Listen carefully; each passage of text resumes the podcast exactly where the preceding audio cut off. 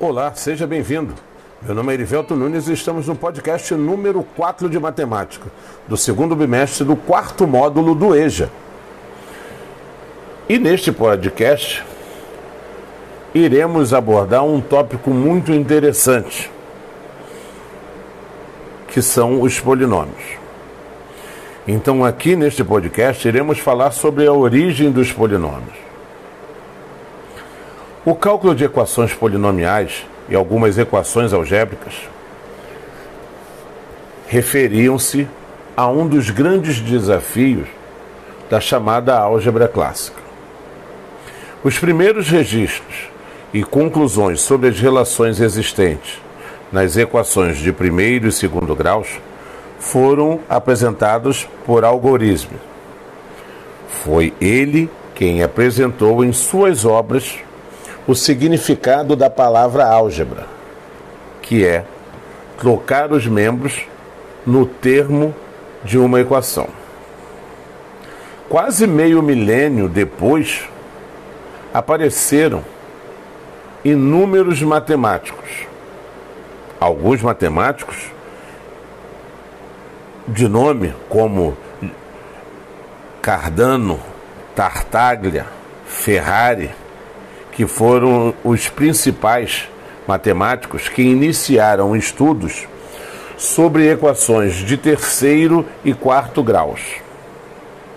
Alguns matemáticos se destacaram por grandes demonstrações que ajudaram e são de extrema importância até hoje, como Henrique Abel, Carl Friedrich Gauss e o francês Évariste Galois.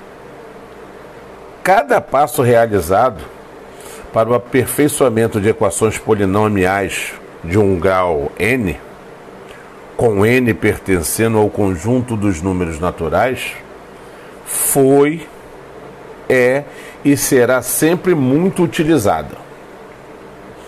Para encontrarmos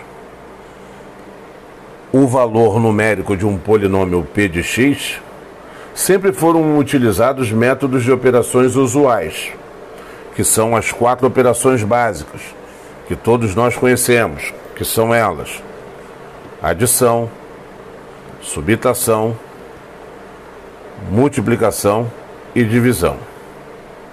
Conhecendo ou não uma das raízes da equação polinomial, é possível utilizar esses métodos de operação para que possamos encontrar o valor numérico de um polinômio. Na soma e na subtração dos polinômios, basta adicionarmos ou subtrairmos termos de mesmo grau. Na divisão de polinômios, podemos observar vários métodos.